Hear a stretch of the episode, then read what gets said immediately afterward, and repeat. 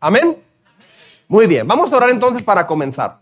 Señor, en esta hora te pedimos que hables a nuestras vidas, que hables a nuestro corazón. Te pedimos, Señor, que trates con nuestras áreas débiles y que las fortalezcas, Dios. Por favor, descubre lo que necesites descubrir en lo más hondo de nuestro ser. Espíritu de Dios, te pedimos que hables a cada rincón de nuestra alma, que hables a nuestro espíritu para que podamos entender, no con la mente, sino con el espíritu, Señor. Ayúdame, Señor, porque yo no puedo hacer esto sin tu ayuda. Te lo pedimos en el nombre de Jesús. Amén. Bueno, continuamos con la serie de inquebrantables. ¿Por qué inquebrantables? Bueno, porque después de la pandemia yo me di cuenta que muchos cristianos en el mundo son muy quebradizos. Se quiebran porque alguien no los saluda, se quiebran porque se quedan sin trabajo, se quiebran porque alguien no les dedica tiempo, se quiebran porque no saben ir a buscar a Dios, no saben ni siquiera abrir su Biblia o se desaniman cuando hay problemas en la vida. Por eso muchas personas dejan de seguir a Dios y se hacen muy, muy quebradizos. Por eso es esta serie de inquebrantables. Prepárese con sus notas en el boletín. Todos tenemos un boletín.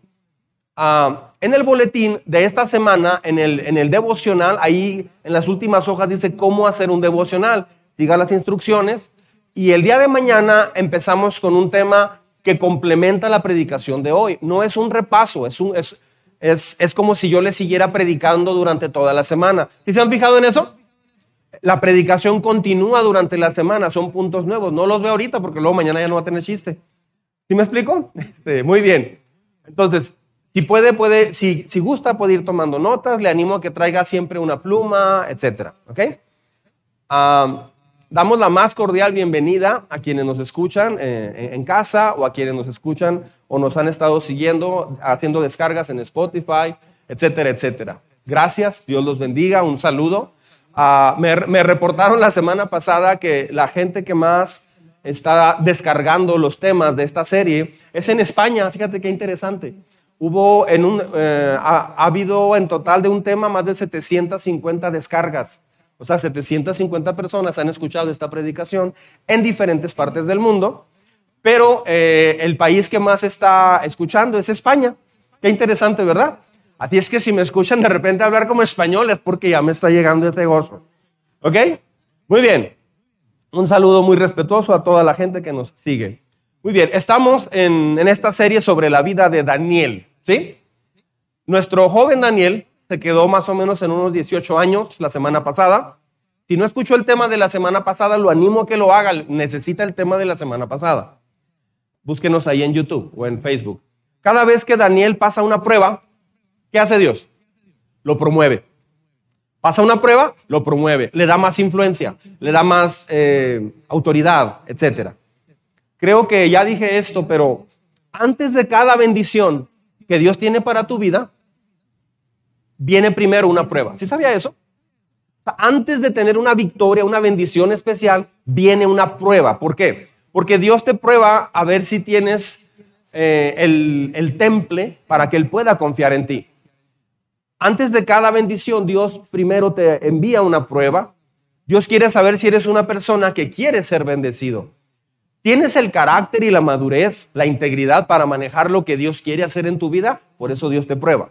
Así que él te prueba. A veces hay quien reprueba una prueba y se enoja o hace algo, se equivoca y entonces no avanza, retrocede. Pero es que Dios siempre te prueba antes de avanzar. Cada vez que pasas una prueba, Dios te bendice de una manera diferente en tu vida. ¿Ha oído las frases color de hormiga? Esto se puso color de hormiga. Otra frase, no entiendo de dónde salió esa frase. No, no sé a quién se le ocurrió, pero quiere decir que se puso muy difícil la situación, ¿no? Ah, está el rojo vivo. Esa es otra. No se usa mucho, no oyes a la gente, oh, está un problema y está el rojo vivo. Este, pero, pero se entiende. Se entiende. Bueno, el tema de hoy es ese precisamente. Cuando una situación se pone extrema y tenemos ah, una situación extrema en nuestras vidas, en nuestro trabajo, en nuestra vida sentimental, y todo está al rojo vivo. Se pone muy difícil. Bueno, Daniel y sus amigos son tres. ¿Se acuerdan los nombres? Sadrach, Mesach y Abednego. ya no son adolescentes, ahora ya los dejamos en 18 años la vez pasada. Ahorita se, se retoma este capítulo 3 de Daniel cuando ellos tienen 30 años aproximadamente. Nuestros jóvenes están creciendo. El rey Nabucodonosor, re- recuerda que él es el, emperador del imperio babilónico, que es el más grande de esa época, hace 2500 años aproximadamente. Y él es el hombre más poderoso del mundo. Lo que viene a menudo con todo eso es que a veces el ego se eleva muchísimo en la vida y vamos a ver un poco más acerca de él en, en esta semana próxima, en las dos próximas semanas. Pero Nabucodonosor tiene un asunto de orgullo y su constante arrogancia lo mete a estos jóvenes en diferentes problemas. Y esto causa una siguiente prueba para los muchachos, para estos tres jóvenes. Entonces, vamos a abrir nuestra Biblia, por favor, en el libro de Daniel, capítulo 3. Daniel, capítulo número 3. ¿Sí? ¿Sí o no? Muy bien, Daniel, capítulo 3, versículos 1 al 8.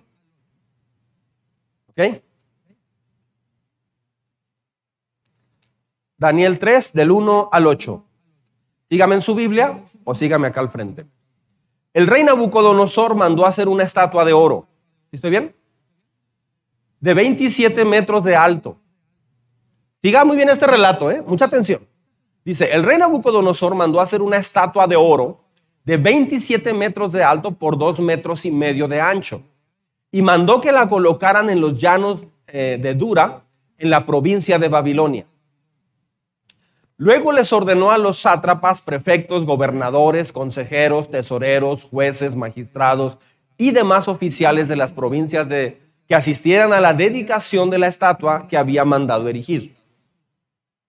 Para celebrar tal dedicación, los sátrapas, prefectos, gobernadores, consejeros, tesoreros, jueces, magistrados y demás oficiales de las provincias se reunieron ante la estatua. Imagine la escena, ¿no?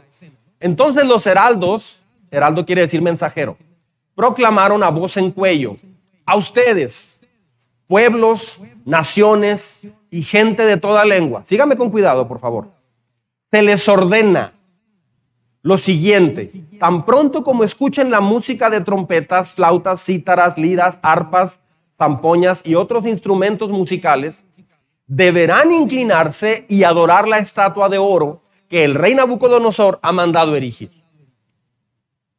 Todo el que no se incline ante ella ni la adore será arrojado de inmediato a un horno en llamas. Ante tal amenaza, tan pronto como se escuchó la música de todos estos instrumentos musicales, todos los pueblos y naciones y gente de toda lengua se inclinaron y adoraron la estatua de oro que el rey Nabucodonosor había mandado erigir. Ah, qué impresionante versículo. Es, el, es el, el imperio más grande de esa época. Hace una estatua de 27 metros. Aquí son como 5 metros y medio, 6 metros. 5, 5 metros 47 centímetros son aquí. Este, o sea, es como unas 5 veces más grande que esto. Muy alto. No sé si era la figura de Nabucodonosor, esa, esa imagen, pero Dios dice que no te inclines ante ninguna imagen. De hecho, en el libro de Isaías, en el capítulo 44, si mal no recuerdo, en el capítulo 44 de Isaías se explica tan, tan claro y tan lo decadente y lo necio que es hacer una figura. Dice, el hombre corta un árbol y hace una silla, luego hace un mueble, hace esto, hace aquí, corta leña para hacer comida y de lo que le sobra hace una figura de madera y se postra ante esa figura y dice, tú eres mi Dios. Dice, ah, es pura mentira. Y así es el corazón de esas personas, así dice la Biblia. Y hay muchos textos al respecto. El Salmo 118 creo que dice, o el 115 dice, eh, son eh, figuras, dioses hechos por manos de hombres que ni ven, ni oyen, ni hablan. De hecho, los tienen que cargar, porque no pueden moverse por sí solos. Es uno de los pecados que más Dios aborrece, es la idolatría. Entonces, ¿se acuerda por qué Dios sacó a los israelitas de, Jerusalén? ¿Se acuerda por qué los, lo, lo, eh, permitió que el imperio babilónico invadiera Jerusalén? Eso lo vimos en el primer tema. Dios mismo movió al imperio de Babilonia para conquistar a su propio pueblo Israel. ¿Por qué? Porque su pueblo Israel se había apartado de Dios y se había dedicado a la idolatría, había buscado otros dioses. Entonces, estos jóvenes pues están aprendiendo cosas muy importantes ya prisioneros en Babilonia. Sabía que después de que regresaron de Babilonia a, Israel, los judíos jamás volvieron a ser idólatras. Jamás. O sea, aprendieron la lección. Así usted y yo a veces tenemos idolatría en nuestro corazón. Usted dirá, no, yo no tengo imágenes. No, no tenemos imágenes. Ah, pero idolatría es todo aquello que ocupa el primer lugar antes que Dios. Puede ser una relación sentimental, puede ser un trabajo, puede ser dinero. Ah, para muchas personas el trabajo o el dinero son fundamentales en la vida, más que Dios. Eso no es más que idolatría. Idolatría puede ser hacia una casa, puede ser hacia un carro, puede ser hacia un partido político, inclusive, una figura política. Esto sucede, por ejemplo, en Corea del Norte. Cuando llegas a Corea del Norte, lo primero que haces es rendir un homenaje al, al dictador de ese país y, está una imagen más o menos de unos 20 metros y no puedes hacer algo. Hubo un hombre que condenaron a la cárcel, cadena perpetua o la muerte, un, muchacho de Estados Unidos, porque se le ocurrió eh, escribir en un póster algo, una foto del, del líder escribió él algo o hizo algo así como tipo burla, inocente para muchos de nosotros, y por eso, o sea, fue penadísimo. Cadena perpetua o, lo, ejecutaron. El embajador de Estados Unidos trató de arreglar eso, no, no sencillamente este, no, se pudo, no se pudo hacer nada. Bueno, antes de adentrarnos más a esta historia, quiero señalar que todo esto sucedió, como ya dije ahorita, hace 2500 años, pero es muy relevante que la idolatría no es solamente de esa época, también sucede en nuestro tiempo. De hecho, tenemos un problema muy serio, muy severo acerca de la idolatría, eh, o, que tiene que ver con la idolatría. Hay dos cosas que quiero mencionar muy rapidito acerca de la idolatría. Las otras las veremos en el, en el devocional de la semana. El mundo crea imágenes inmensas para que yo las adore. Eso sigue pasando actualmente. O sea, el mundo nos está creando imágenes constantes para que nosotros nos dediquemos a eso. A través de redes sociales, por ejemplo, eh, muchas personas ven como alguien muy exitoso al dueño de Tesla o en su época al dueño de Microsoft o, o al dueño de una empresa de cualquier parte del mundo. Un artista, un deportista, entonces, alrededor del mundo se están creando imágenes inmensas para que usted y yo las adoremos. Y ya no las hacemos de oro, ni las hacemos de 90 pies de altura, pero las, las imágenes que el mundo quiere que usted adore son imágenes de cine, por ejemplo. Son personajes de cine, eh, cantantes. Hay personas que eh, se les llama influencers y muchos jóvenes están siguiendo, los ven a ellos. Hay, hay, hay jóvenes que ven un DJ, por ejemplo, wow, yo quisiera ser tan famoso como ese DJ, yo quisiera ser tan famoso como ese rapero, o como ese cantante, o como esa actriz, yo quisiera ser tan famoso como ellos. Entonces, son actores que se idolatran de alguna forma, son más grandes que la vida en las pantallas, en el cine, o sea, se explota mucho la belleza física. Hay personas que van siguiendo a esas, a, esos eh, personas famosas. Si no tienes un buen aspecto, no importas mucho en nuestra cultura. ¿Se ha fijado en eso? Si no tienes muy buen aspecto, si no eres muy guapo o muy guapa, no importas mucho, eres como de, del montón. Solo unos pocos somos guapos en realidad. Este, pero mucha gente, si, no tienes un, un, estereotipo así como bien parecido o si no tienes unas habilidades especiales, no eres alguien muy importante. Entonces, hay gente que se cree que porque es bien parecido o porque tiene habilidades especiales, piensa que le va a ir bien en la vida pero no sabe que por dentro está, está en un vacío bien grande. Entonces, todo el mundo está idolatrando en nuestra cultura. Mucha gente tiene ídolos en nuestra cultura actual. Si no tienes un buen aspecto, no importas mucho en esta cultura. Solo los que realmente están en forma y son sexys, eh, tienen buena forma, son los que importan, son los influencers o son los que saben hacer dinero, son los que llaman la atención en nuestra cultura. De hecho, es muy común ahorita que los influencers van a un negocio y dicen, Puedo venir a comer, si me regalas tu comida, puedo venir a comer y eh, publico en mis redes sociales y voy a hacer famoso tu negocio. Se, ha llegado hasta ese punto. Se adora la belleza y se adora mucho la, la belleza física, no la belleza interna. Ese es el problema que tenemos como sociedad. ¿sí?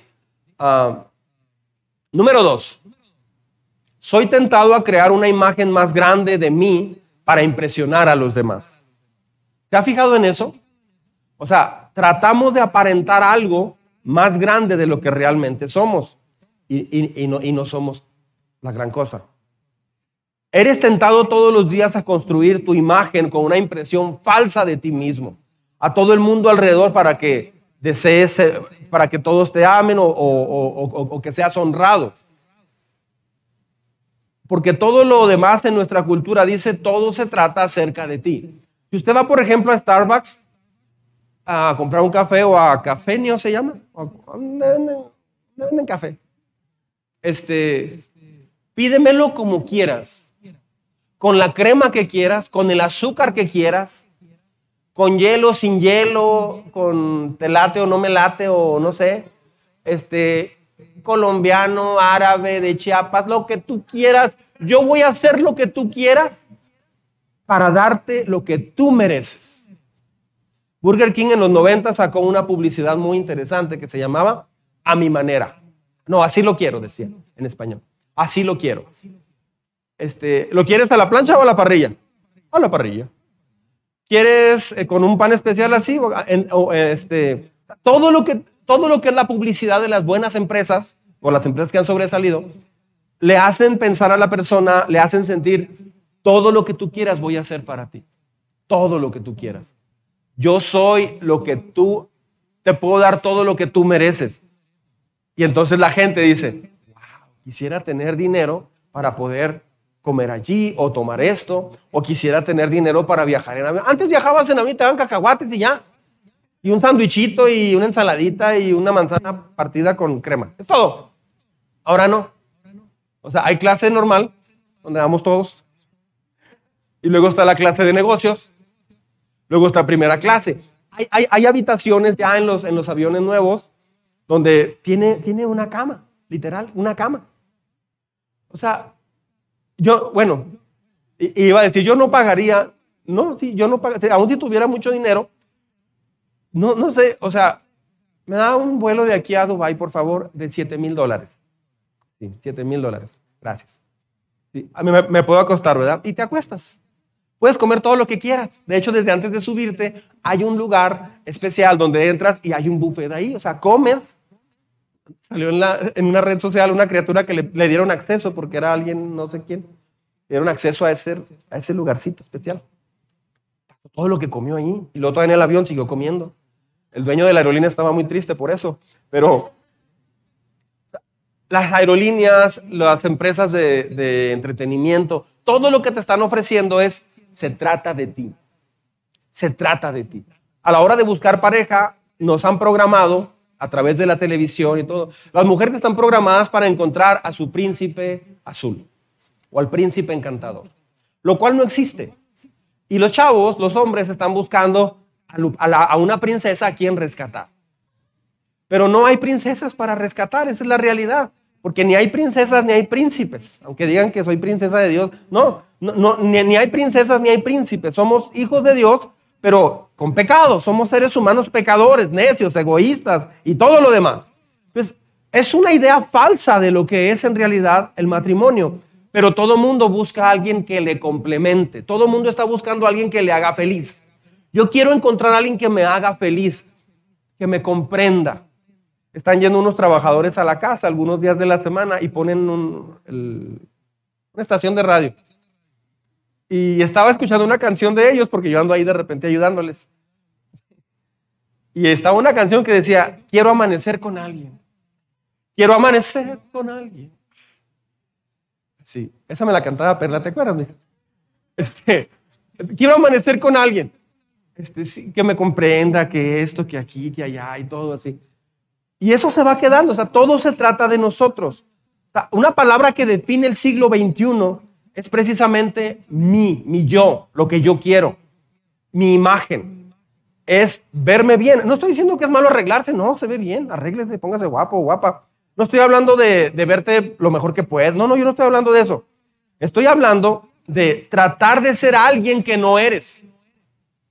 Muchas personas tratan de ser alguien que en realidad no son. Ah, te muestra una cosa, pero eres otra en realidad.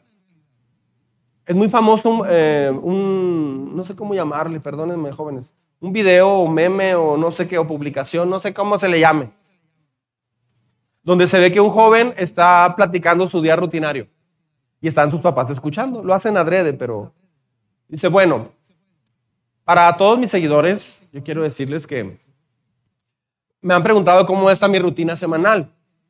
Pues ahí están los papás haciendo desayuno o algo. Y dice, bueno, mi día empieza a las 5 de la mañana, salgo a correr. Y los papás voltean a verlo. Salgo a correr y luego regreso y tomo un desayuno ligero, pero muy nutritivo. Y luego pues ayudo en mi casa a alzar y todo. Y están los papás.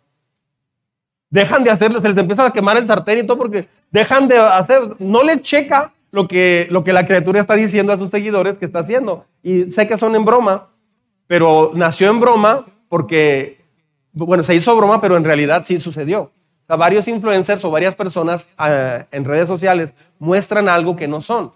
Me ha tocado ver personas en un restaurante, hace ya tiempo estaban todos muy serios, cada quien con su teléfono. Ni siquiera se dirigían la palabra. Pero de repente, entonces ya comieron y se veían así los, el golpe de los tenedores y todo así muy... Todos callados, cada quien en su teléfono, los hijos y los padres. Nadie platicaba. Me daban ganas de acercarme y contarles un chiste de perdida. me daba mucho sentimiento porque ves el dolor de que hay en la, en la familia. Cuando hay daño, cuando hay daño familiar, no se platica. Una, una, familia sana platica, sonríe, ese es el resultado. Pero mucha gente dice, bueno, vamos a reírnos. Entonces, a la, ya a la hora de terminar, ya pagaron la cuenta y todo, porque estaban frente a mí. No estaba de Petro, me di cuenta. Entonces, de repente los vi muy sonrientes. Dije, ah, qué, qué suave. No, es que se iban a tomar una foto. Y ya, se ve que se toman la foto con los teléfonos y la publican. O sea, eso es algo tan, pero tan común actualmente. Ah, eso es idolatría. Queremos mostrar algo que no somos. Algunas personas no, no tienen un ídolo, pero se idolatran a sí mismos. Hay personas que se idolatran a sí mismas. Ah, la manera principal en la que la gente lo hace es para mostrar una imagen, para fingir algo que no son en redes sociales, sobre todo, como dije. Y es que, por ejemplo, dicen, déjenme mostrarles eh, eh, esta foto. Y ya, este, muestra una foto donde están en un lugar, no sé, y, mucha gente muestra fotos donde anda de vacaciones o, en restaurantes. Y eso está bien, se usa, es parte ya de la cultura, lo entiendo. Pero, ¿cómo diré esto? Algunas personas no solo llegan allí, sino que lo llevan a otro nivel. Lo llevan a otro nivel. Conocimos hace muchos años a una mujer que venía a la iglesia hace muchos años, como 20 años yo creo. y dejó de venir, obviamente, hace mucho tiempo. Pero ella me acuerdo que una vez me dijo, sí, pastor, no voy a poder venir porque eh, voy a ir a ver este, una casa, es que me estoy casando, pastor. Y ay, qué padre, felicidades. Sí, me estoy casando, entonces viene mi novio, viene de Nueva York y, este, y llega al paso, entonces en la tarde pues vamos a ir a ver junto con sus papás unas casas. Digo, ah, sí, ¿y por dónde andan buscando casa? Ahí en Campestre. Dije, wow, qué padre. Ella vestía muy sencilla, muy, muy sencilla, traía un carro muy, muy viejito. Oh, qué, qué, padre. Me dio mucho gusto. Entonces, este, pero alguien que iba con ella se quedaba muy seria. A la otra semana dije, ¿cómo les fue? Bien, pastor. De hecho, ya enganchamos una casa, pues está muy grande para que nos visite. Tiene seis recámaras y así, tiene alberca, cancha de frontón, no sé qué, boliche, helipuerto, tiene, tiene todo. Este, Qué padre, qué padre. Después me comentó, sí, es que él, tiene dos carreras este, y queremos poner una empresa. Y, así, pero era, era como insistente su plática. Hasta que me di cuenta que todo era una invención de ella. Y me lo dijeron, la amiga que estaba con él. Pastor, me da mucha pena decirle esto, pero todo lo que mi amiga le platica no es real. Todavía no había internet, ¿eh? Imagínate ahora con internet. Este, entonces se muestra algo que no es. Ella me estaba mostrando algo que no es. De hecho, hay un documental de un, se llama El estafador de Tinder. E, e, es un muchacho que puras estafas para, para mostrar algo que no es. O sea, hay mucha gente que tiene su propio ídolo, no necesita idolatrar a alguien más. Tienen su propio ídolo. Ah, queremos apapacharnos, queremos hacer lo que nos gusta hacer, lo que se nos antoja hacer, nos dejamos llevar por nuestros gustos, por lo quiero ya y lo quiero ahora en este momento. Como Lens Crafters en los 90 salió, lentes en menos de una hora. Tenga sus lentes listos en menos de una hora. Lens Crafters. En una hora, qué padre. Todo, todo el mundo está tratando de, de hacer lo que, lo que se le antoja hacer. Es mi horario, es mi gusto, es lo que quiero. No me gusta que me hables así, háblame de esta forma. Ah, tú debes ajustarte a mis necesidades. Todos, deben estar pensando en mí, no en ti. O sea, hay personas que en realidad son su propio ídolo. Mire, vamos a continuar. Vamos a ver aquí, sígame en, en su Biblia o acá. Daniel 3.8. Eso fue un paréntesis acerca de la idolatría nada más, ¿ok? Pero algunos astrólogos, o sea, se, ¿recuerda la lectura? Dijeron, el que no se arrodille delante de la estatua, bla, bla, bla. Ok. Pero algunos astrólogos, recuerda que en, el episodio pasado, recuerda que los astrólogos y adivinos y todos ellos se quedaron relegados y Daniel en realidad fue lo, pusieron como jefe de todos ellos. Bueno, ellos dice, dice así, algunos astrólogos se presentaron ante el rey y acusaron a los judíos. Que viva su majestad por siempre, exclamaron. Usted ha emitido un decreto ordenando que todo el que oiga la música de trompetas, flautas, cítaras, liras, arpas, zampoñas y otros instrumentos musicales se incline ante la estatua de oro y la adore. También ha ordenado que todo el que no se incline ante la estatua ni la adore sea arrojado en un horno en llamas. Pero hay algunos judíos a quienes su majestad ha puesto al frente de la provincia de Babilonia que no acatan sus órdenes ni adoran a los dioses de su majestad. Ya no avancé, ¿verdad? Ay, ¿por qué no me dicen? No sean malos. Díganme, avance y ya con eso. Ok, perdónenme la vida. ¿Dónde me quedé? Ah, voy a leer aquí otra vez. También ordenado que todo el que no se incline, ¿sí estoy bien? Ah, que todo el que no se incline ante la estatua ni la adore sea arrojado en un horno en llamas. Pero hay algunos judíos a quienes su majestad ha puesto al frente de la provincia de Babilonia. Estoy leyendo Daniel 3 del 8 al 12. Que no acatan sus órdenes, no adoran a los, dioses, a los dioses de su majestad, ni a la estatua de oro que mandó erigir. Se trata de Sadrach, Mesach y Abednego. O sea, bien directo. Lleno de ira. Bueno, ahorita leemos eso. ¿Qué querían estos hombres? Bueno, querían sus puestos de trabajo de vuelta. Son muy competitivos, tal vez eran celosos, no sé eran extranjeros que de repente llegaron y, los pusieron como jefes de los, de los locales. No sé cuál era la situación, tal vez en su trabajo le ha pasado lo mismo. Pudieron haber sido usados por Satanás también para, para traer esta situación, porque Satanás usa muchas gentes aún este, para, para mal de nosotros. Pero déjeme decir esto, cuando vas a trabajar va a haber personas que quieren dañarte. O sea, en, en el mundo, en la vida, hay personas que quieren lastimarte. No digo que todos, pero sí va a haber algunas personas que no les da gusto verte que, avances, que, que te vaya bien. Usted le puede decir, mira, compré esto. Les, les, va a frustrar. Hay gente que cuando compra un carro, por ejemplo, yo les digo, qué padre carro, qué bonito, bla, bla, bla. Pero cuando yo he comprado carro, no me dicen nada. Ni siquiera, ah, qué padre, no, nada más así. Pero cuando ellos compran, sí les dices, y pero ellos nunca te dicen nada. Son personas que tienen problemas muy serios. ¿Por qué? Porque quieren que les halagues o que eh, decirte que ahora avanzaron y compraron un carro, pero como que les pesa cuando tú avanzas. Fuimos de vacaciones, pero cuando tú vas de vacaciones, les incomoda. ¿Y qué no andas muy gastada o gastado? O sea, hay gente que le incomoda. Fíjate que eh, eh, compramos una sala o así, pláticas típicas de algo material, o me promovieron en el trabajo. Hay gente que le incomoda eso. Hay gente alrededor nuestro que les molesta, les incomoda que tú avances. Ah, Tienes que darte cuenta de eso, tenemos que tener eso claro. Yo no lo tenía claro. Durante muchos años yo nunca pensé que yo estuviera rodeado de algunas personas que, que les incomodaran algunas cosas donde yo avanzara. Me di cuenta que sí sucede. Sí sucede, aún inclusive creyentes o personas eh, que se dicen cristianas. Entonces, eso puede suceder. no todas las personas que van a una iglesia son creyentes genuinos. No se confunda. Una persona dejó de venir a la iglesia porque alguien le hizo un comentario de juicio o de chisme. Dijo, es que me da tristeza que los cristianos, no, no, tiempo fuera, le dije. Esa persona que hizo un comentario no es creyente. Así de simple. Entonces, no todo, no todas las personas que van a una iglesia son creyentes. Hay una parábola que lo muestra bien claro. Dice que salió un sembrador y sembró un, trigo muy bonito, pero en la noche llegó el enemigo y sembró, sembró eh, hierba mala. Y entonces creció junto la cizaña con el trigo. Y entonces los trabajadores le dijeron al dueño de ese terreno, ¿quiere que cortemos la cizaña? Dice, no, déjalos. Cuando llegue la gran cosecha, ahí cortamos todo y ahí la cizaña se va a apartar y se va a quemar al fuego. Entonces, e, eso es el reino de los cielos explicado. Es decir, en una iglesia va a haber trigo, pero también va a haber cizaña. Le sugiero que sea trigo, porque nunca le va bien a la cizaña. Por eso se dice cizañoso. De ahí viene cizañoso, repunoso. De ahí viene la palabra porque estás metiendo cizaña, o sea, estás poniendo enemistad entre ambas personas.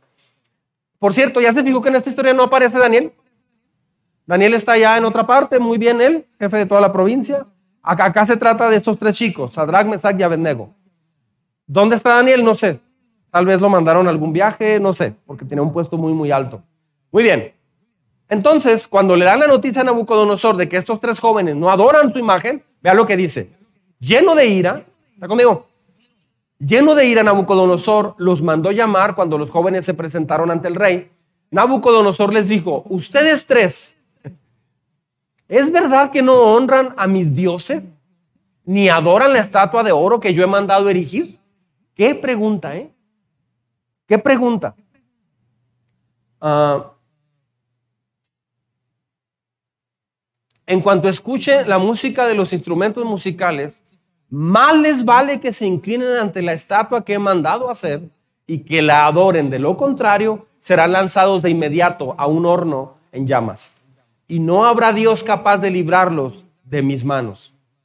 Estos jóvenes hicieron algunas cosas muy buenas que quiero compartir con ustedes. Primero, no debo preocuparme por defenderme. Es algo que necesitamos aprender de esta serie.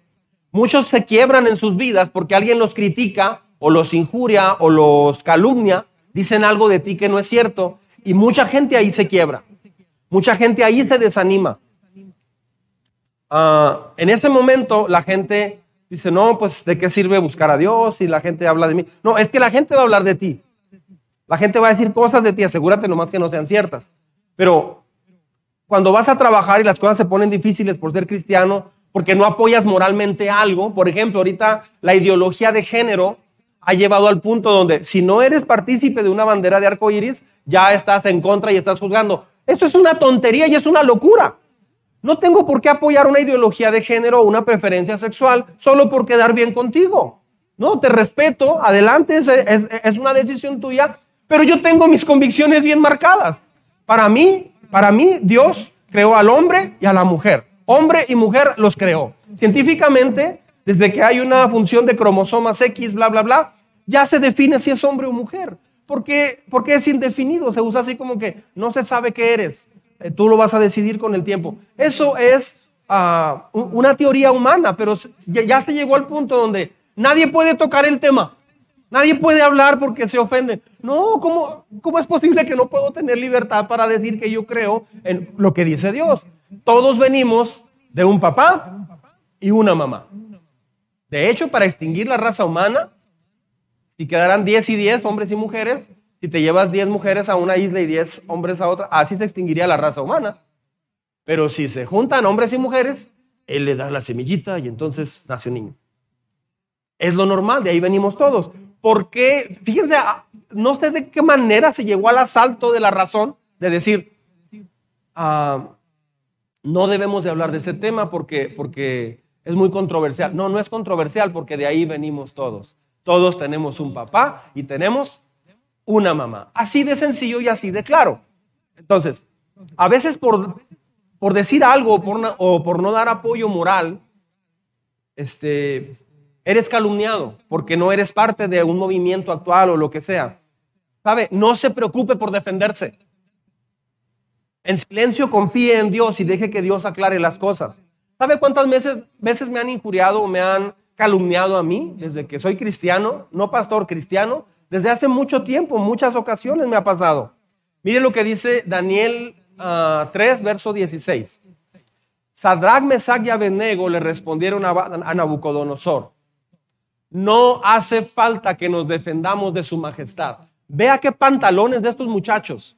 Vea qué categoría de cristianos tenemos aquí. No son chavos que están batallando para hacer tu devocional. No son chavos que batallan para ir a la iglesia. No son chavos que se quejan porque nadie los saluda. No son chavos que, que no abren la Biblia en toda la semana. Híjole, no he buscado a Dios. No son chavos que tienen ya ese problema. Ya dejaron esa, ah, esa mediocridad atrás. Ya están buscando genuinamente a Dios al punto de decir, no hace falta que, que- que nos defendamos de su majestad. O sea, ni siquiera vamos a dignificar su pregunta respondiéndole, señor rey. Ah, y él les dijo, ¿quién va a salvarlos? Yo o Dios. No vamos a responder esa pregunta. Ni siquiera nos vamos a defender. No nos preocupa lo que nos vaya a pasar. Esta serie es para mostrarle a usted que cuando alguien es quebradizo y se desanima y se aparta de Dios, es porque no tiene convicciones profundas. Esto se llama convicciones. Estas son convicciones. Nuestra sociedad no tiene convicciones o tiene convicciones pésimas que no vienen de Dios. Así que no se impresionan por las amenazas del rey, porque si recuerda lo que les dijo al final. No habrá Dios. eh, de lo contrario, serán lanzados de inmediato a un horno en llamas y no habrá quien los salve. O sea, no hace falta que nos defendamos de su majestad. De ese tamaño. Este tema es tan, tan profundo que no lo puedo terminar hoy. Lo, lo voy a tener que continuar la semana que entra. Ah, punto número dos. ¿Qué hicieron estos, eh, estos jóvenes? En primer lugar, lo que ya vimos ahorita, no se preocuparon por defenderse. Número dos, recordaron que Dios tiene el poder para salvarlos. Hay que recordar que Dios tiene el poder para salvarte. Muchos cristianos son, muy quebradizos porque olvidan el poder de Dios en sus vidas. Jesús dijo en Mateo 22, 19, ustedes están equivocados porque están ignorando dos cosas, la palabra y el poder de Dios. Desconocen las escrituras y el poder de Dios. Muchos conocen las escrituras, pero no han experimentado el poder de Dios.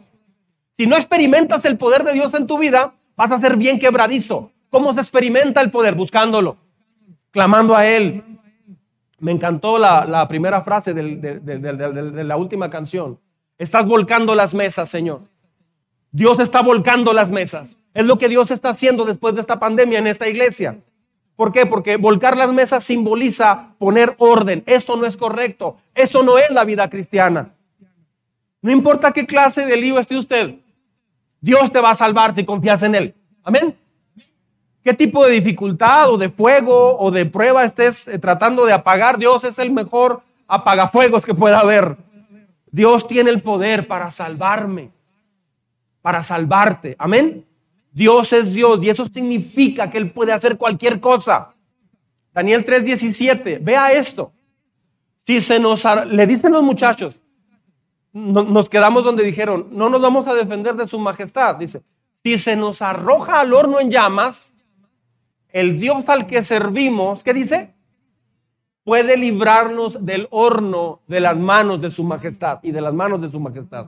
Lo están retando directamente, con respeto, porque le dicen de su majestad, pero están poniendo las cosas bien en claro. No tienen miedo a aclarar los puntos y hablar lo que se tiene que hablar.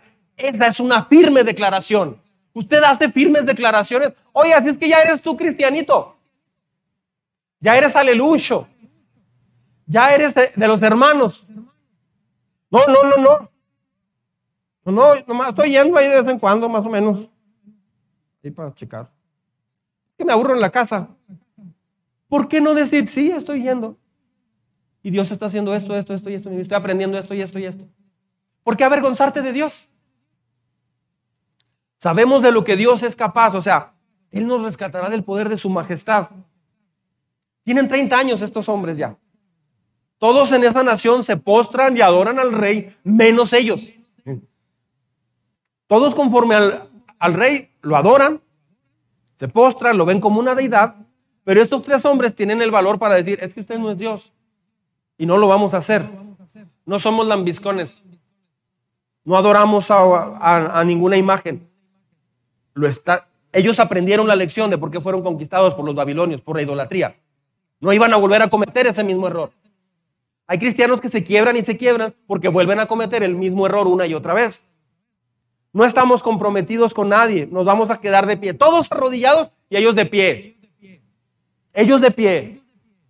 ¿Sabe qué significa eso? Eso se llama convicción profunda.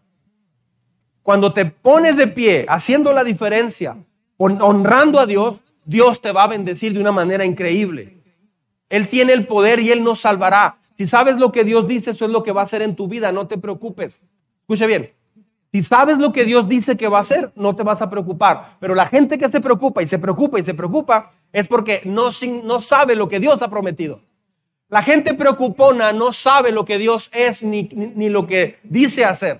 Porque ni leen la Biblia, ni lo buscan, ni nada. Es gente muy preocupona. La gente preocupona es gente que desconoce quién es Dios. La gente despreocupada es gente que conoce quién es Dios y sabe en quién ha confiado sabe en quién ha confiado. Estás tomando decisiones muy importantes. Y algunos de nosotros, vente, vale, pásame. Algunos de nosotros, algunos, algunas personas de esta iglesia están tomando decisiones muy importantes en sus vidas.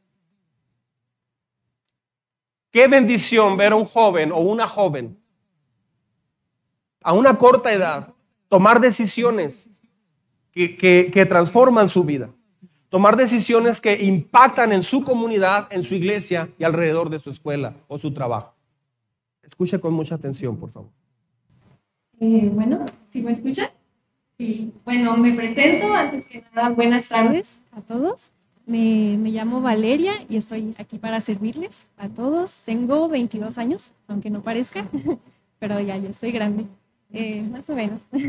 Este, bueno, Estoy aquí porque me gustaría contarles un poco brevemente de mi testimonio, de cómo Dios me salvó después de yo ya toda mi vida haber creado mis propios deseos, mis propios sueños, mis propios miedos. Dios intercedió por mí y me salvó, me llevó a una vida de plenitud. Y bueno, les quiero contar un poco y brevemente. Eh, bueno, lo primero que les cuento a todos es que yo desde niña llegué aquí a la iglesia, pero realmente solo venía a calentar un asiento, como decían. Em, yo de niña, de adolescente, veía cómo hablaban de la Biblia y lo veía demasiado exagerado, muy imposible. Y por ello, desde mis 12 años hasta mis 21 años, tengo 22, eh, decidí hacer yo mi, propio camino. Eh, una cosa que, a mí me gusta es la música, por ejemplo. Entonces, a mis 12 años, luego, luego empecé de que la música es mi pasión. Y entré a, a tocar instrumentos, entré a una orquesta y dije, ya la hice, ya estoy realizada, soy un artista. También me encanta escribir, me encanta tratar de escribir poesía y ahí estaba yo, escribiendo y escribiendo sobre mí, sobre mi vida. Y después ah, me empecé a sentir sola, así que a mis 16 años comencé una, una relación amorosa desde mis 16 años. Pero me gustaría contarles que después de que pasaron los años, se fue acabando la magia de todo eso, realmente cuando tenía un concierto en la orquesta, por ejemplo, todos tocábamos, pero al final de cuentas la gente aplaudía y, y todo seguía igual, todo se acababa. También con mi pareja me fui dando cuenta que él también era un humano con confusiones. Me di cuenta que no podía depender de alguien más para si yo me sentía sola, no podía descansar realmente en alguien, en una persona como yo en un humano. Entonces me empecé a sentir ahora no solamente sola, sino enojada, me empecé a sentir frustrada de qué está pasando. Y después de eso empecé a, querer estudiar sobre el todo, a querer saber de todo, de filosofía y, y sí, entonces mis amigos, los amigos que hice, me empezaron a hablar sobre filosofías de que la vida no tiene ni un sentido. Y ahí voy yo a creérmela. Me la empecé a creer, la vida no tiene ni un sentido, lo dije tanto, escuché tanta música acerca de ello, de que la vida no, tenía ni un sentido y me la empecé a creer. Estaba destrozada, muy destrozada. Pero eh, les quiero contar que para ello yo iba a la iglesia y, e iba a las reuniones de jóvenes, a los retiros y empecé a hacer amigos. Entre ellos hice amigas muy, muy cercanas. Y una de ellas, yo contándoles sobre cómo iba mi vida, cómo lo que estaba haciendo, lo que yo creía, llegó una amiga conmigo y con mucha ternura, con mucho amor, con mucha paciencia, ella me dijo que lo que estaba haciendo no me iba a llevar a, buenos lugares, estuvo curioso porque me incomodó, fue ahí como esa incomodidad de, oh, cielos, ¿qué estoy haciendo? y de ahí en adelante, más bien por el amor de mi amiga, empecé a considerar un poquito más a Dios, más bien a preguntarme, a hacerme las preguntas de que Dios, ¿realmente estás aquí? ¿Realmente nada de esto es absurdo? Y así empecé con preguntas que fue al final lo que me, me llevó a la respuesta de Dios. Y mi amiga, eh, que puede que esté aquí, eh, después me contó también una de sus historias favoritas de la Biblia, de cómo habían encontrado en el pueblo a una mujer eh, que estaba cometiendo adulterio y todo el pueblo la quería apedrar, todos querían así, todo el mundo. Y en eso llegó Jesús y también Sas la defendió. La, la defendió a esa mujer. Y mi amiga me contaba con tanta, tanta esperanza de que Dios así nos defiende a nosotras, a nosotros en general. Así por tanto que hemos hecho, Dios nos va a defender, así como Jesús intercedió y defendió a, a esa mujer. Entonces ahí siguió como esa, esa curiosidad me empezó gracias a mi, a mi amiga. Y, y sí, mi amiga, una amistad de aquí de la iglesia, muchas amistades, me, me dieron un cachito de esperanza aquí. Y bueno, eh, pasaron los años, yo aún así sentía ese miedo de, de dejar todo lo que más o menos me sostenía, que era la música, en las noches que, que yo me sentía sola, ahí iba por mis audífonos o con mi pareja. Y em, ya después me atreví a hacer una, una acción de confianza eh, a las promesas de las que tanto hablaban que Dios tenía. Eh, veía que ya tenía el amor de aquí de mis amigos. Dije, ok, si me siento sola, voy con mis amigos de aquí y les pido consejos. Aquí voy. y si mis amigos de aquí me tenían tanta paciencia y tanto amor, ¿cuánto Dios no ha de tener por mí? Era, wow, me volaba la cabeza pensar en eso y dije, ok, voy a confiar.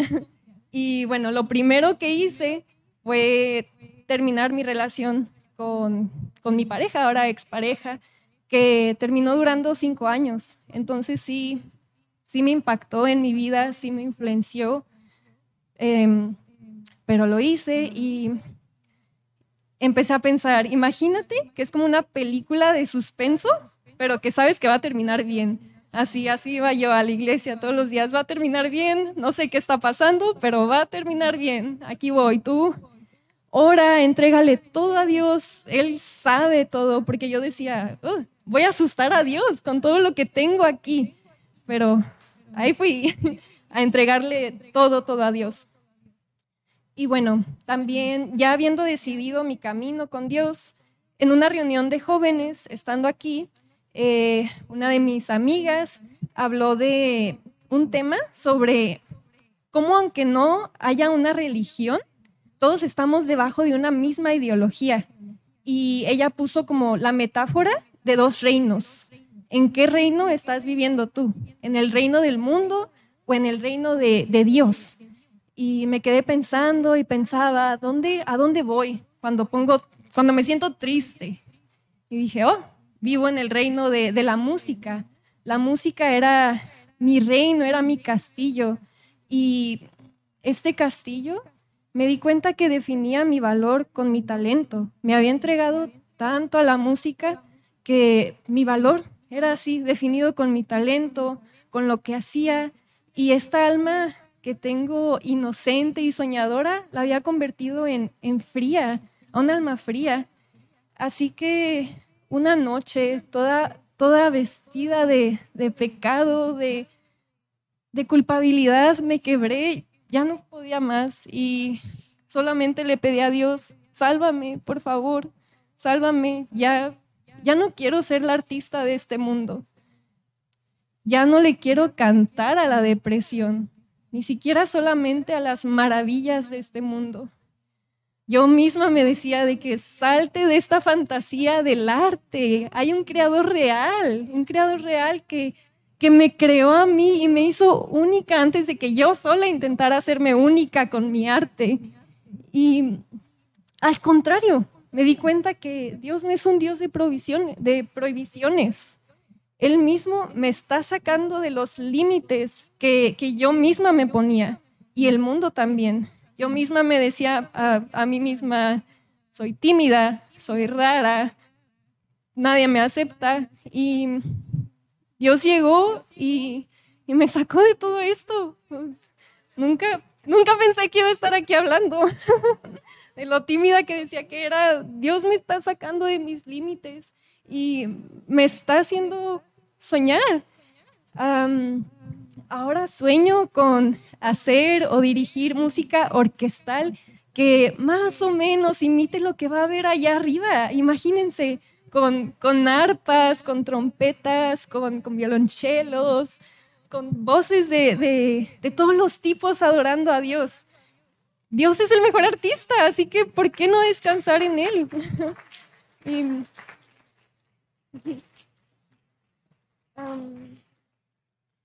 y bueno, ahora es un honor que mis escritos hablen de la profundidad de sus maravillas eh, algún día me encantaría compartir mis escritos entre mis mejores amigos, porque ellos también son artistas y que ellos compartan de sus maneras de hacer arte para engrandecer la profundidad y la grandeza y la sutileza y lo maravilloso que es Dios.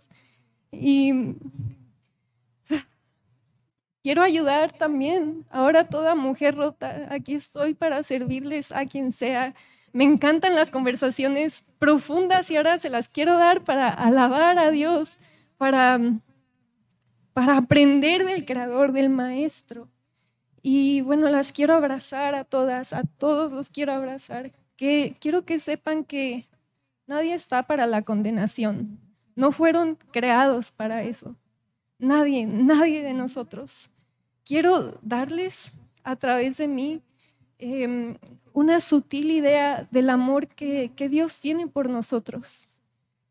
Así como hace años con ternura y con paciencia alguien intercedió por mí.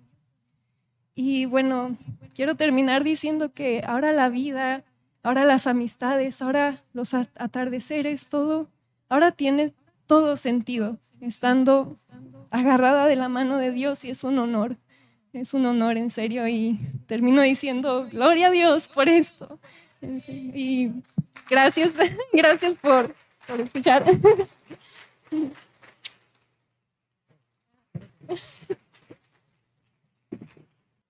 Bueno, no es una obra de teatro, tiene nombre y apellido, lo que Dios está haciendo. Ah,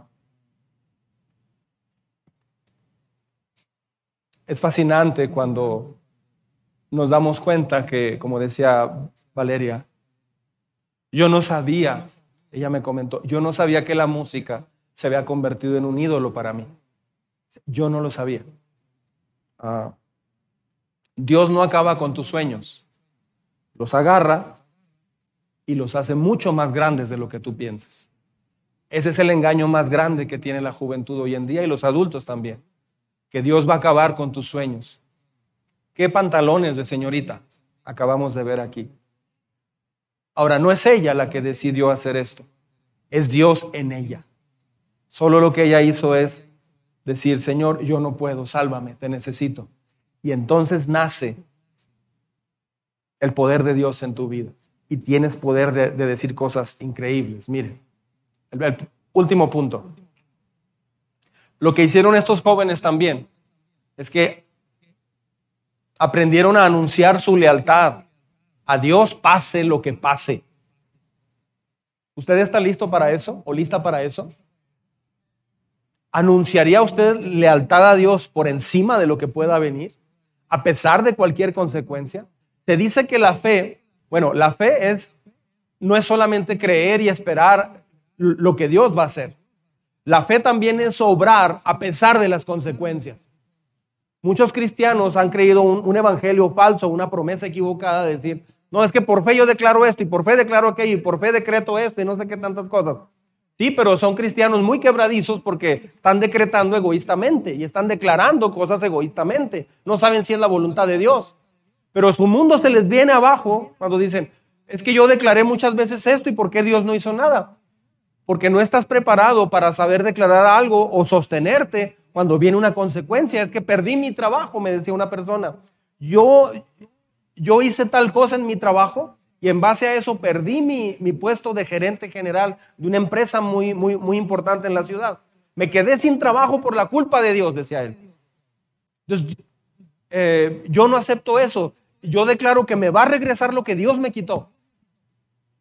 ¿De dónde sacó eso? Nunca se le enseñó.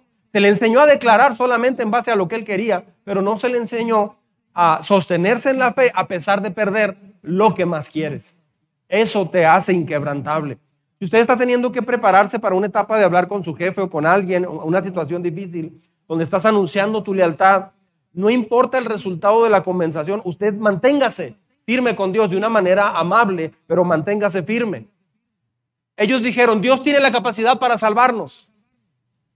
Mire Daniel 3:18 lo que dice. O sea, ellos dijeron, el Señor nos va a librar de las manos de su majestad, pero luego agregan el verso 18. Déjenme lo explico claramente esto. Si se nos arroja al horno en llamas, el Dios al que servimos puede librarnos del horno y de las manos de su majestad. Estoy leyendo el verso 17. O sea, Dios nos puede librar. Aquí estás declarando con fe. ¿Sí me estoy explicando? Pues muchos cristianos son quebradizos porque declaran esto. Sí, sí, amén, amén. Pero luego Dios guarda silencio y no responde nada. No pasa nada, porque a veces sucede. ¿Qué pasó aquí? Ellos aclaran la segunda parte. Pero aún si nuestro Dios no lo hace. Sepa usted, señor rey, que no honraremos a sus dioses ni adoraremos a su estatua. Se supieron mantener en lo que Dios decía.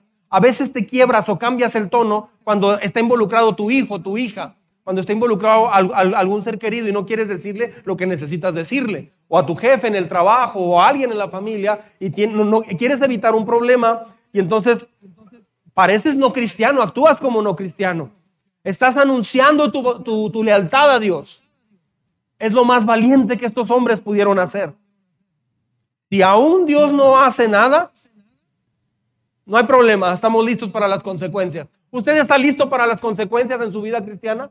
Porque ser cristiano tiene consecuencias claras, ¿eh? No ser cristiano tiene consecuencias pésimas, pero ser cristiano también tiene consecuencias duras. Hay gente a quien no le agradas hay gente que se incomoda cuando dices, vamos a orar por la comida o, voy a la iglesia. O, hay, gente que le incomodas. ¿Por qué? Porque cuando hablas de Jesús, la gente se siente culpable. Tu familia se siente culpable. Tus hijos se, van a molestar. Les incomoda. Háblales de rock, háblales del diablo, háblales de películas de misterio, háblales de todo lo que tú quieras para estar bien contentos. Pero si mencionas de Jesús, se van a incomodar. Y algunos papás se quiebran porque dicen, no, es que mejor ahí ya no, ya no tocamos esos temas. No, habla de tu fe. Habla de quién es Dios para ti sin pena, sin vergüenza. No se eche para atrás. Estos hombres ya no están luchando, como dije ahorita. Híjole, es que a veces uno batalla con el devocional. Es que a veces uno batalla para ir a la iglesia. Ya no tienen estos problemas.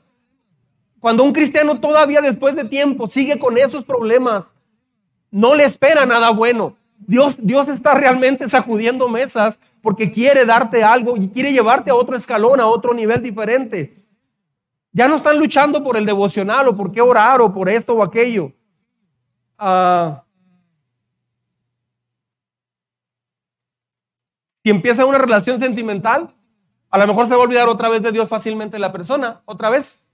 ¿Por qué? Porque no está preparada la persona. Si le dan un trabajo para que, y le dicen, pero tienes que venir el domingo, híjole, ni modo, otra vez voy a faltar. Y vuelves otra vez a la rutina. Tienes que aprender. Dios dice que tienes que aprender a ponerlo en primer lugar y Él te va a poner en primer lugar. El Salmo 81, creo, dice, ah, lo, lo estuve leyendo en la semana, dice, ¿hasta cuándo me van a buscar? ¿Hasta cuándo se van a volver a mí? Si lo hicieran con todo su corazón, en muy poco tiempo yo haría los milagros que tanto deseas que haga en medio de ti. En muy poco tiempo verías mi rostro resplandecer en tu vida. O sea, Dios está esperando que tú te entregues totalmente a Él y Él empieza a moverse en tu vida.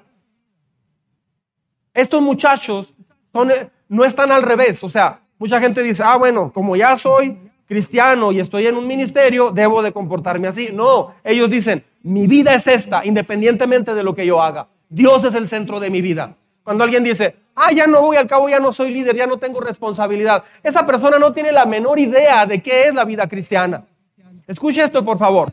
Entonces, cuando viene una crisis, hay tres, tres opciones. A veces Dios te salva de la crisis. A veces Dios nos salva de la crisis. O sea, evita que vayas al horno. Evita que pases el problema. A veces Dios lo hace. Amén. ¿Sí? En segundo lugar, a veces Dios nos salva a través de la crisis. O sea, conforme empiezas a estar en ese problema, ¿sí? Ese problema, no se quita el problema, ¿eh? Sigues en ese problema, pero te da la fuerza para manejar ese problema.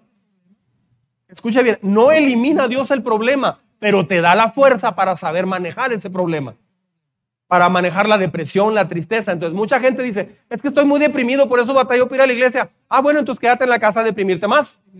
No, levántese y véngase. Cuando una persona dice, no tengo ni ganas de trapear, no, no puedo ni trapear la casa. ¿Sabes trapear? Sí. ¿Tienes trapeador? Sí. ¿Tienes cubeta? Sí. ¿Agua? Sí. Poquita, pero sí. ¿Tienes maestro limpio? Fabuloso. ¿Sí? Pues trapea. No, es que estoy tan deprimida que no puedo. No, es, es que si sabes cómo hacerlo, más bien decides estar pensando lo mal que está tu vida, porque piensas que eso es más agradable. Tal vez generar lástima de ti mismo te hace sentir culpable y así ya no tienes responsabilidad. No, levántate. Levántese. Vuélvase a Dios. Salga de su comodidad. Vaya hacia el Señor.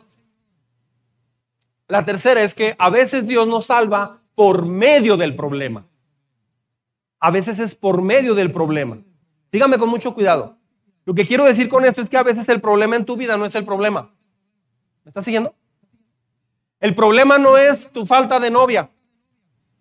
El problema no es la enfermedad. El problema no es la casa que te van a quitar. El problema no es el, el carro que chocaste. El problema no es el diagnóstico que te acaban de dar. Ese no es el problema.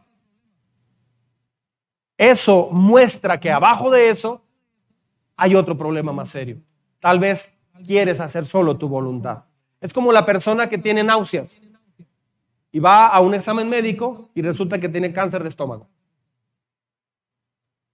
Las náuseas le permitieron, oró para que le quitara Dios las náuseas durante una semana y no, Dios no respondió. Porque Dios permitió la crisis para que por medio de esa crisis fueras y te dieras cuenta que tienes cáncer de estómago. Te atendiste el cáncer y saliste bien librado del cáncer de estómago. ¿Por qué? Porque lo hiciste a tiempo. Esto lo veo más en el boletín. Ante la respuesta de Sadrach, Mesach y Abednego, Nabucodonosor se puso qué? Muy furioso. Estoy leyendo Daniel del 19, Daniel 3 del 19 al 23.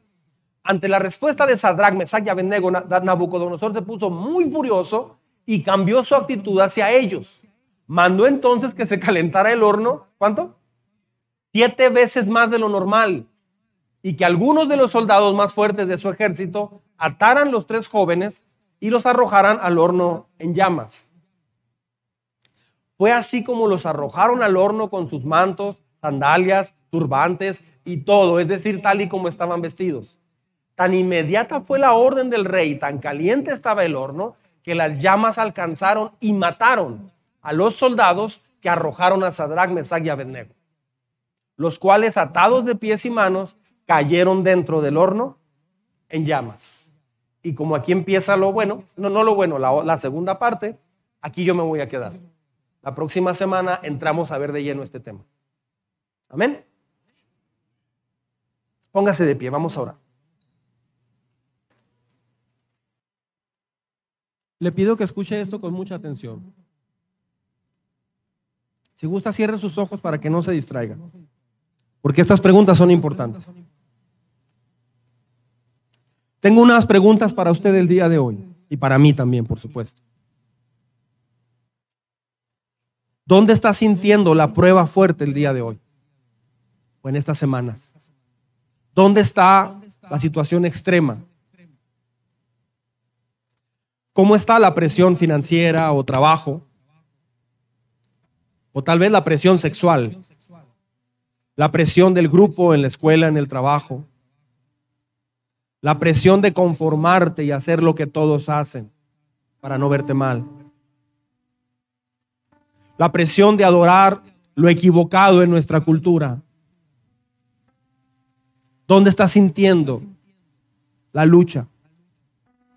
Yo quiero retarle a usted a que pasemos esta prueba como estos jóvenes. Así que haga esta oración en su corazón, por favor, conmigo. Yo le invito a hacer esta oración conmigo. Señor Dios, tú conoces exactamente los problemas que estoy pasando, el fuego en el que estoy en estos días y aún los que vienen que yo todavía no conozco. Señor, ayúdame a ser como estos jóvenes ya no voy a preocuparme por defenderme a mí misma o a mí mismo cuando me atacan. Señor, voy a recordar que tú tienes el poder para salvarme, sin importar cuán grande sea el problema. Perdóname por los momentos en que parece que he olvidado que tú eres todopoderoso. Y me asusto y me frustro Dios mío, por favor, perdóname. Pero de hoy en adelante voy a creer lo que tú dices, que tú me rescatarás. Y si permites una crisis grande en mi vida, es para salvarme de una mayor. Tú prometiste, Señor, que cuando atraviese por los problemas, tu mano me sostendrá. Tú estarás conmigo y tú me salvarás. Hoy te agradezco de antemano. Hoy te agradezco de antemano porque me vas a ayudar en los días oscuros de mi vida y me vas a ayudar en las áreas difíciles de mi vida. Señor, yo quiero tener este, este coraje de estos jóvenes este celo, esta convicción. Esta historia, este testimonio está escrito, Señor, para que yo aprenda de ello. Así es que ayúdame a imitar a estos hombres de la fe. Muéstrame, Señor, si hay alguna idolatría en mi corazón Muéstrame si hay algo que ocupa un lugar más grande que tú en mi corazón. Muéstrame, Señor, si hay egoísmo y solamente estoy pensando en mi dolor y exijo que los demás me comprendan. Y no me enfoco en la necesidad de los demás. Perdóname, Señor, si he maltratado a alguien por egoísmo, porque no he recibido lo que necesito o quiero. Perdóname, Señor, por los días de egoísmo en mi vida, que no es más que idolatría. Hoy te agradezco porque eres lo más grande que me ha pasado. De veras. Hoy reconozco que tú eres lo más grande que hay. No hay nadie fuera de ti, Señor. No hay nadie que se compare a ti. Ayúdame. Ayúdame a ser inquebrantable. Ayúdame a entender que las crisis a veces las evitas, pero a veces las usas. ¿Por qué he de desanimarme, Señor?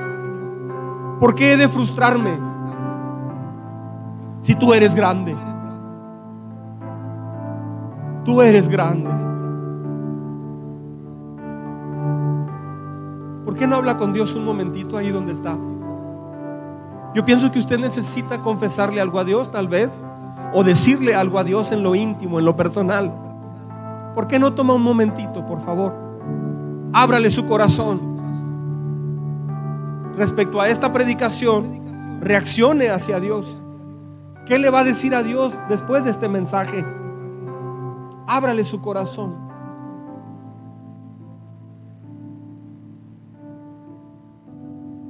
Hable con Él.